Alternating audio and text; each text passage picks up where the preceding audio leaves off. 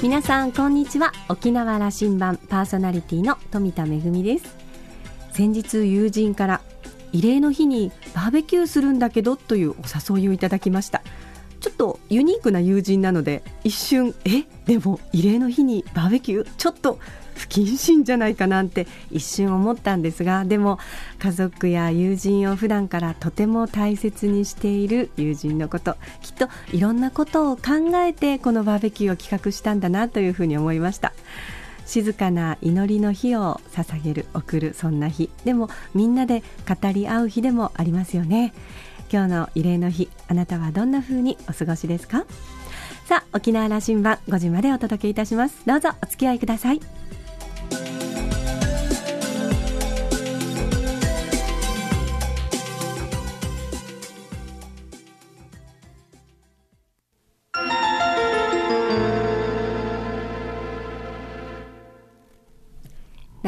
港のどこかにあると噂のコーラルラウンジ。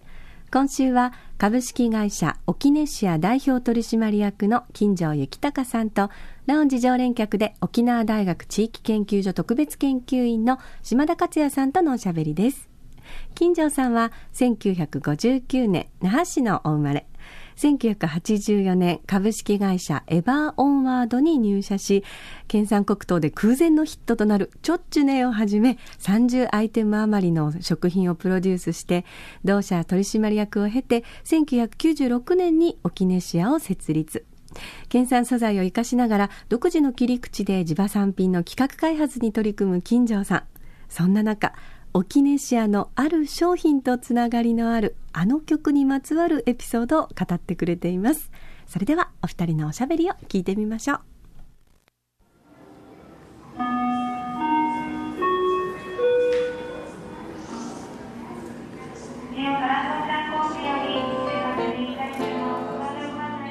ちょうど1年前なんです、はい、寺島直彦先生奥様。あ陽子さんはい、はい、このコーラルラウンジに寄っていただきましてね。はいはい。やっぱりあのこの時期、はい、6月23日にすごくお話聞きたい方だったので、金城さんがご案内してきてくれましてね。そうそうですね。はい、はい、あのいやあんまり聞けない話もしていただきました、はい。あのえー、寺島さんが先生亡くなって、はい、あの沖縄への思いというものを、うん、ご家族がこう受け取る受け止めるというか、あのこうだろうと考えて分骨なさったんですね。そうですね。はい、はい、で沖縄の海にと。はい。まあ、先生のたっての希望だったようで、はい、それは沖ネシアの金城さんのおかげでだということを陽子さんおっしゃってた。立ち会われたんでしょう？はい。あのまあご縁がありましてですね。でまあいろいろとスケジュールの本当合間を縫っての、まあ、分骨だったんですけれども、まあまあ、地元の、まあ、海を知ってる者としては、まあ、これはもう本当にいいこう先生が喜んでもらえるような海をご紹介したいと思いまして。去年はね、はい、ちょうど1年前は奥様陽子さんからお話を聞いた、はい、今日はご案内した金城さんから聞きたい。ああそうですニーバルビーチから出したんですね、はい、そうです。夕方。はい。もうちょうど営業も終わってた時間帯だったんですけれども、うん、まあそちらのあのグラスボートのあの運営なさってる方が快、まあ、くですね船出しましょうと言ってくれてそれで、まあ、あのご家族、まあ、あの乗船して、で、まあ、船で、えー、ちょっとこうリーフの、まあ、一番こう綺麗な、うん、あのこうあの水深のところに案内してもらってですね、まあ、そちらではいでね、そして、えー、あの娘さんが、はい、あなんかオカリナだったかなそうですね。美子さんが、はい、あの長女の方があの実際その楽器も、まあ、持って、うん、で、まあ、船を止めて、まあ、分骨の時にですねあの本当にあのサトウキビ畑の旋律を、まあ、静かに奏でて、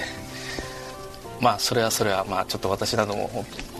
こうこの場でちょっと第三者の私が居合わせていいんだろうかと思うぐらい、まあ、ちょっとねこう厳がってすごくまあ気持ちのこもった瞬間だったですね、はい、あの去年陽子さんからお話を聞いても、ええ、こうなんか熱くなってきたんだけどね、ええ、今日金城さんの話を聞いてもね、あのなんかこう気持ちが寺島先生の気持ちが伝わってくるんですよねうん、そそのぐらい、あの「サトウキビ畑」という歌が持っている力、はい、そしてこの時期に聴く時の,、この我々の受け止める、受け止めるなんていうかな、入ってくる力、はい。そうですね、やっぱりもうあれ遡ること何年になるんでしょうかね。1967年か。まあ、最初それこそはいぱりその時の,、まあ、あの寺島先生が沖縄の、まあ、南部のきび畑の中で、まあ、感じたことが、まあ、もちろんそのまま「佐藤きび畑」っていうあの歌が生まれるあの楽曲が生まれるこう原体験になってるわけなんですけどやっぱりその時の思いっていうのがずっとこう時を隔てても残っていて、まあ、我々もこうあの先生がお亡くなりになった後もやっぱりこう作品として生み出された音楽が残っていてやっぱりそういうのがこう節目節目で蘇ってくるっていうことだと思うんですよね、はい。うん、あの作っていく歌を作られる時の気持ちプロセスが多分今こう、はい、時を超えて伝わってるんでしょうね。はい。ですね。はい。それがあのあるからこそ、まあ、一つの旋律一つのフレーズがくも長くですね、まあ、こういろんな方々に伝え続けられてきてる、まあ、証ですしね、まあ、それを、まあ、まあ先ほどのその冒頭のこの海でのあのこの旋律っていうのは、まあ、それはそれはもうすごく感慨深いものがあって、まあ、まさしくまあ、思いを超えてまた先生が沖縄と本当に一つになった瞬間だったのかなと、まあ、うまく表現できないんですけれどもすごくこうお骨をこう私たちの海にちょっと返した時にあの何か一体感というかですね、うん、何か感じました？はい。あの奥様、はい、陽子さんのお話では、ええ、こうその時はあの大好きな沖縄に帰ってこれてよかったねというふうに伝えたというふうなことをおっしゃってたような気がするんですけど、うん、ああまさしくそんな感じですよね、うん、はい。そうかそこに金城さんいたのか、えー、いやまあまたまたですね。はいご縁がありまして。それであの1年前の話でいうと、はい。うん、読谷に可否が可否が、できたんですよね。佐藤球畑の可否がはい。もう彼岸の、はい、可否ができまして完成しました、はい、ちょうど1年経って、えー、あの先週ですか？先々週ですか？そうですね。ちょうど、はい、チャリティーコンサートもして、はいはい、皆さんまたおいでになって、えー、あの可否完成からまあちょうど1周年のこの時期にまあ、もう一度、まあ、今度はもういろんな方々のやっぱり支援とかあの声援、まあ、あの志に支えられて、まあ、完成したものですから。それをまた読谷村が主催してあのまた感謝の夕べコンサートをしようということで行われたんですね、はい、いいところですよね。はい。ちょっとこう東シナ海がこう見下ろせて、ね、ちょっとこう見下ろせてですね、うん、まあ、周囲に本当にこうキブ畑のこの羽音がねざわっていうのが本当に自然に聞こえてくるような、うん、あのちょっとまたそのなんていうんですか奥まっててというか、はい、ひっそりとした感じがあってとてもいい場所だと思います。はい、で見てあの僕はいつもラジオで、はい、このこの日というかこの、はい。うん、6月は、はい、はい、あの読谷のサトウキビ畑の可否のところに行こうという呼びかけをしています ありがとうございます。あので今コーラルラウンジでザワワを食べてるんですけども。あはい。あの黒糖ですね、うん、はい。え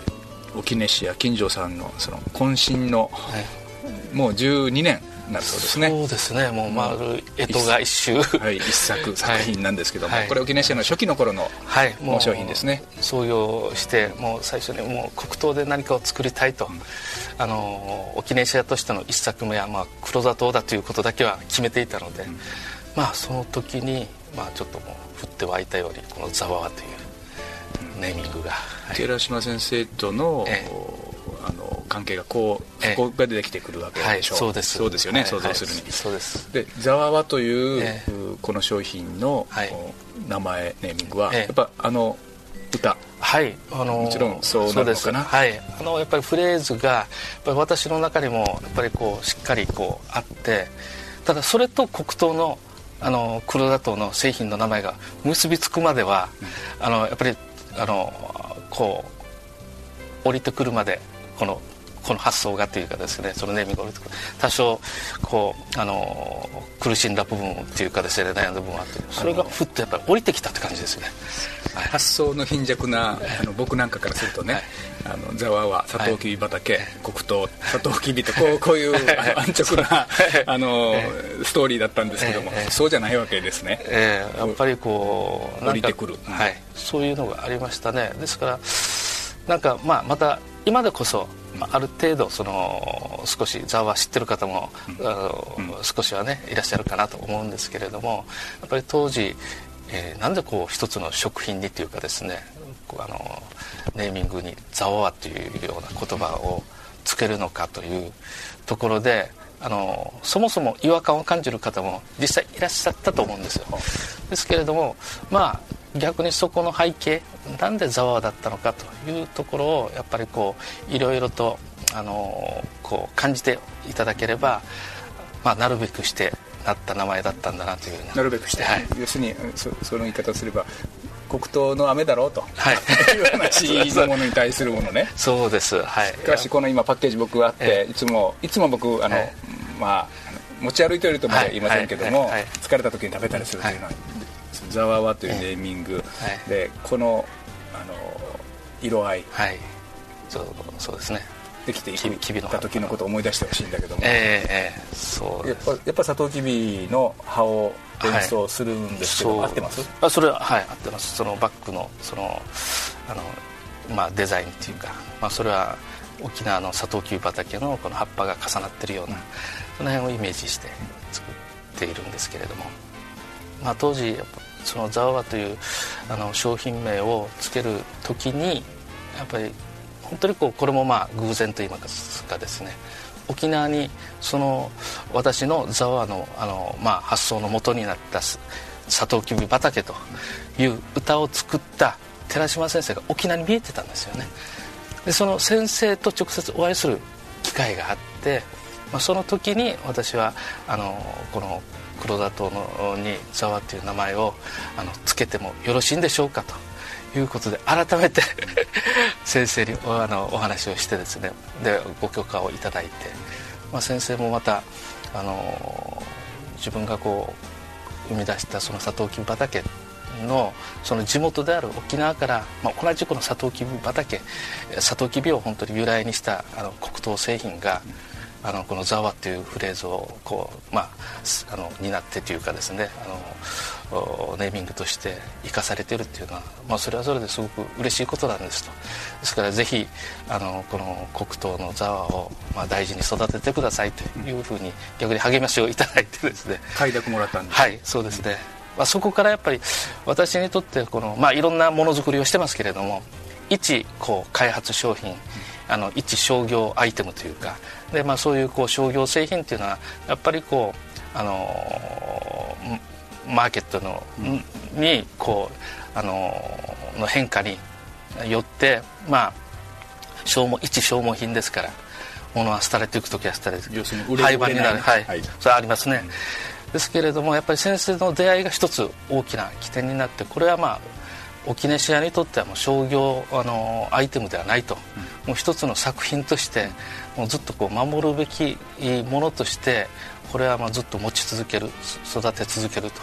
いうような気持ちにこう変わりましたね大きく。このザワは、ザワという、はい、原点原点。そうですね、はい。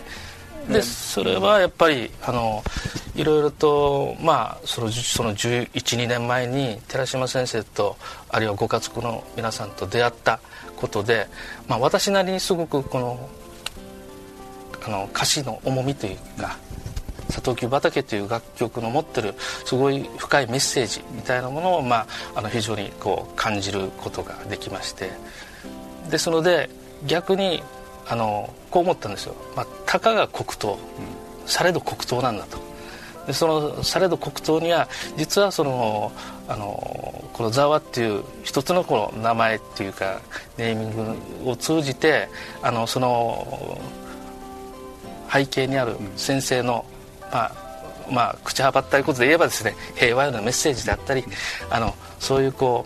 うあの反戦平和のそういうこう思いというものがさらっとですね後ろにこう見え隠れしてるっていうのを、まあ、黒糖一粒食べながらでもですね何か感じるきっかけになればあのそれはそれで一つ私たちが一企業人として何かものを作り出して生み出してあの、まあ、世に出しているわけですからあのそれなりのちょっと役割があるのじゃないかというようなこともあってですねたまたまたまたまこうその黒糖作りをしていた私どもが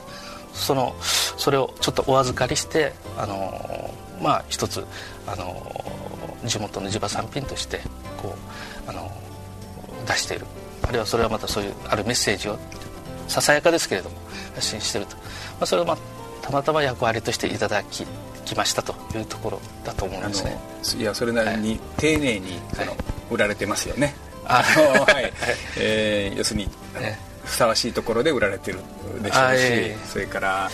あのもちろん商品のあの作りそのものも、はい、これあの、ね、今こそ当たり前というか、はい、あの当たり前のように僕使ってますけどもその黒糖のがお菓子がね、はい。えー、これなんていうまあこうなんですかねこう開け切りじゃないですかそうですね。着式のあシールドがきちっと効いた開け閉めができる、斬新でしたよ10年前は。あそうです。ね要するにずっと長くあの、ね、味を保って大事に大事にしていけるということですよね。はい。ですね。で、まあ、そのままもうあの、まあ、中身はこの西表の黒糖を本当にこうそのままあの工場でカッティングしただけの、もうそれこそ何も手を加えずよくあ本当に素朴な黒糖そのものなんですけれども。あのまあじゃあこれ黒糖の商品もね、はい、競争相手というか、はい、あの、はい、黒糖だけではなくて、ええ、類似の競争や、あのマーケットの中で、生き残っていかなきゃいけないわけで。なんだけども、これはまあ違うんだということを金城さんおっしゃってる、はい、あのまあ、これはもうオキネシアがある限り、はい、金城さんいる限りこれざわはあると。あのそういうことですね。はいはい。追い詰めてるみたいですか？いやいやいや。いやまさに本当にそういうことで、なかなか普段は言えないことを 言っていただいて、今日はそんな気持ちになって、はい、そんな気持ちになって、で、いやいやあのーざわを食べながら、はい、寺島先生の気持ち、うん、サトウキビ畑のあの歌詞聞きながら、はい、あの6月23日に、はい、68年ってですね、うん、あのまた、えー、その歴史への思い、うん、平和への思いを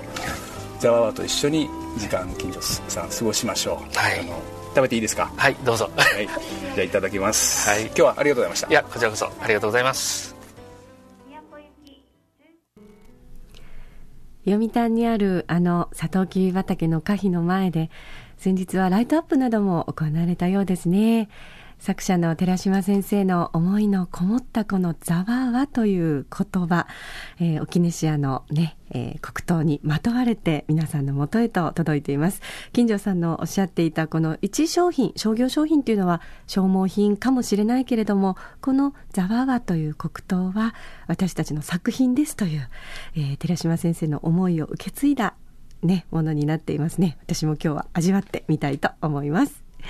今日のコーラルラウンジは、オキネシア代表取締役の金城幸隆さんと、ラウンジ常連客、島田克也さんとのおしゃべりでした。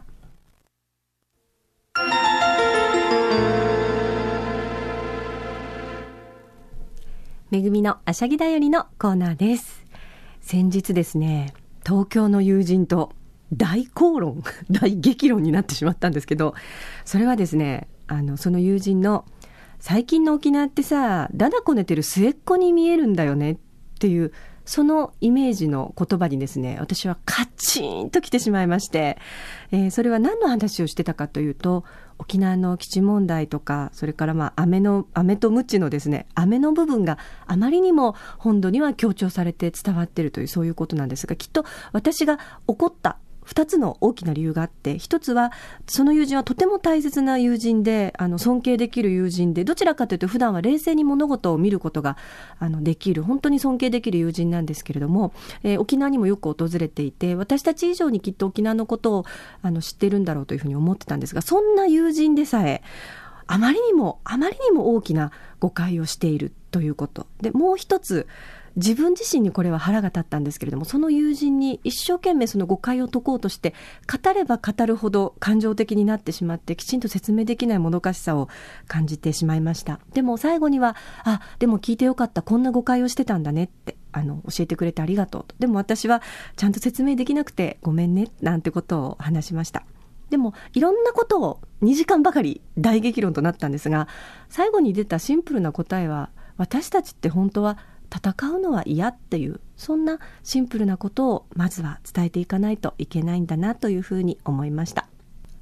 先日お亡くなりになった作家で精神科医でもいらした名井灘さんはこんなことを確かおっしゃってました。今日本が目指しているその強い国っていうのは結局行き着くところは争い戦いになってしまう。でも賢い国を我らは目指す方が良いのではないか。そんなことをおっしゃってましたね。強い国強い人というよりも賢い国賢い人。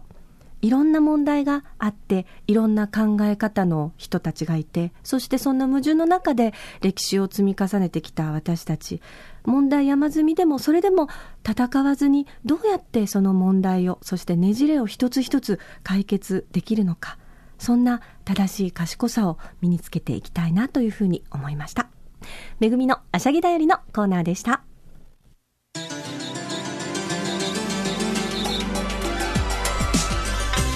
冒頭でおしゃべりした友人宅では今頃バーベキューをしてるんでしょうかね。きっと家族や友人たちといろんなことを語り合いながら過ごしていることだと思います。私はこれからこの沖根市のざわわ黒糖を舐めながら、えー、ゆっくりと一日を過ごしてみたいなというふうに思っています。今日は皆さん家族や友人と仲間と沖縄のこと平和のこと歴史のこといろんなことを考える一日ですね。さあ沖縄羅針盤では番組のご感想やこんな方をコーラルラウンジに呼んでください。この方のお話を聞いてみたいというリクエストもお待ちしています。宛先は864アットマーク r 沖縄 .co.jp 864アットマーク r 沖縄 .co.jp です。懸命に沖縄羅針盤と書いて送ってきてください。お待ちしております。それからポッドキャストやブログでも情報発信中です。ラジオ沖縄もしくは沖縄羅針盤のホームページからご覧になってください。沖縄羅針盤今週はそろそろお別れのお時間です。パーソナリティは富田恵でした。それではまた来週。